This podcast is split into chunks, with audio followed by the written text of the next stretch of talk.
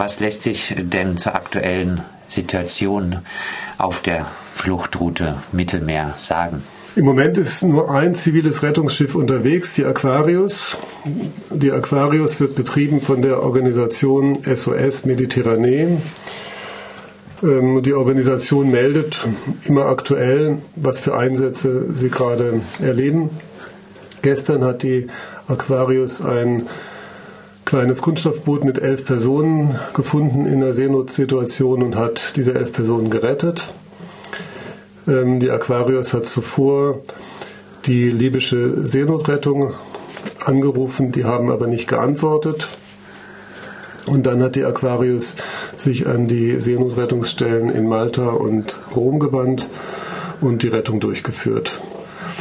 Wenn man sich das auf der Karte anguckt, sieht man, dass die libysche Küste ziemlich lang ist. Äh, die Aquarius kann alleine unmöglich ähm, ausreichende Rettung, Rettungsdienste anbieten. Und alle anderen Schiffe sind festgesetzt. Es gibt zwei zivile Rettungsflugzeuge, den Colibri und den Moonbird. Moonbird wird weiter auf Malta festgehalten, widerrechtlich. Moonbird wird betrieben von der Organisation Sea-Watch. Colibri wird betrieben von einer kleinen freiwilligen Organisation Pilot Volontier und äh, wurde auch lange festgehalten und ist seit Sonntag aber wieder im Einsatz.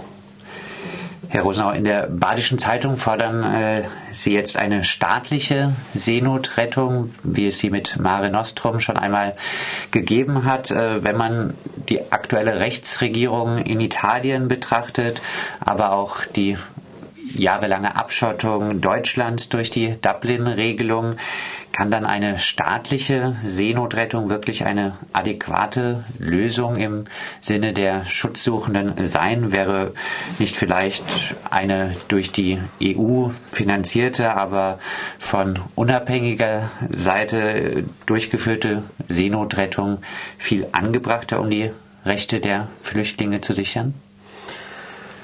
Gut, die staatliche Seenotrettung hatte andere Mittel. Mare Nostrum hat in einem Jahr 150.000 Menschen gerettet, aber auch in dieser Zeit kamen 3.000 Menschen ums Leben im Mittelmeer.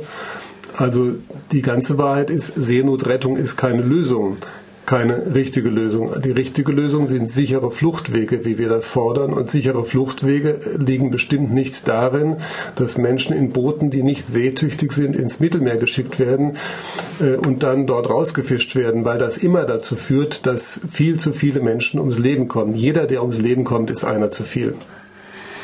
An der Demonstration am morgigen Samstag wird auch der neue Oberbürgermeister Martin Horn ein Grußwort halten. Muss man hier nicht aufpassen, dass die äh, Seebrücke-Bewegung äh, für das Freiburger Stadtmarketing missbraucht wird, könnte man nicht sagen.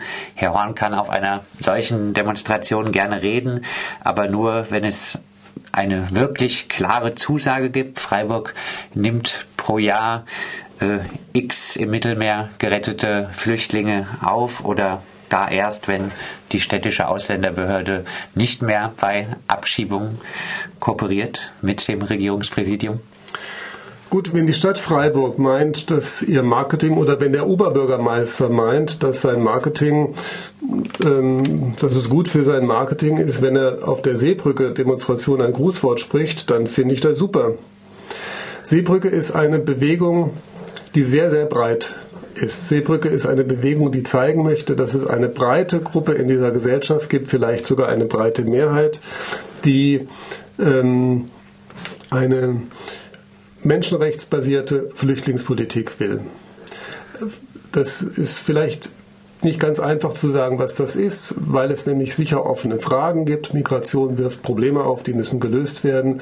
Aber die Seebrücke-Bewegung will, dass jede Lösung eines Problems, was möglicherweise im Zusammenhang mit Migration auftritt, auf Basis der Menschenrechte und auf Basis der, der Grundlagen, die im Einigungsvertrag der EU stehen, ähm, gefunden wird. Und im Einigungsvertrag der EU steht, dass das auswärtige, das externe Handeln der Europäischen Union menschenrechtsbasiert zu sein hat, Artikel 21.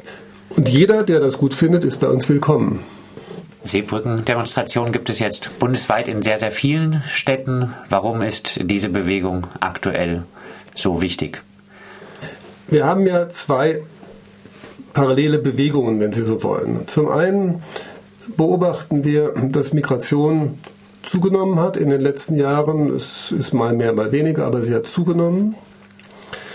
Ähm, und die Zunahme von Migration ist eine notwendige Folge einer globalisierten Wirtschaft. Man kann nicht einerseits sagen, wir wollen weltweiten Warenverkehr und andererseits Menschen in anderen Ländern einsperren. Wenn man das will, bedeutet das Gewalt. Und genau das passiert. Es passiert ja nicht nur im Mittelmeer, es passiert ja auch äh, am Horn von Afrika. Es gibt den sogenannten Khartoum-Prozess, der ist nicht so bekannt, der ist 2016 durch den Monitor öffentlich gemacht worden.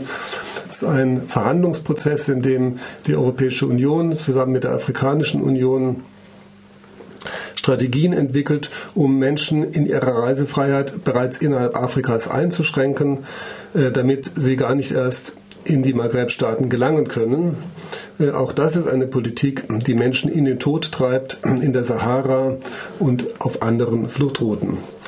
Ähm, das ist eine Entwicklung, die ihren Höhepunkt gefunden hat darin, dass die Staaten der Europäischen Union nicht nur die staatliche Seenotrettung eingestellt haben, obwohl das ihre Pflicht und Schuldigkeit ist, sondern dass sie darüber hinaus die zivile Seenotrettung behindern oder verhindern, indem sie Boote festsetzen.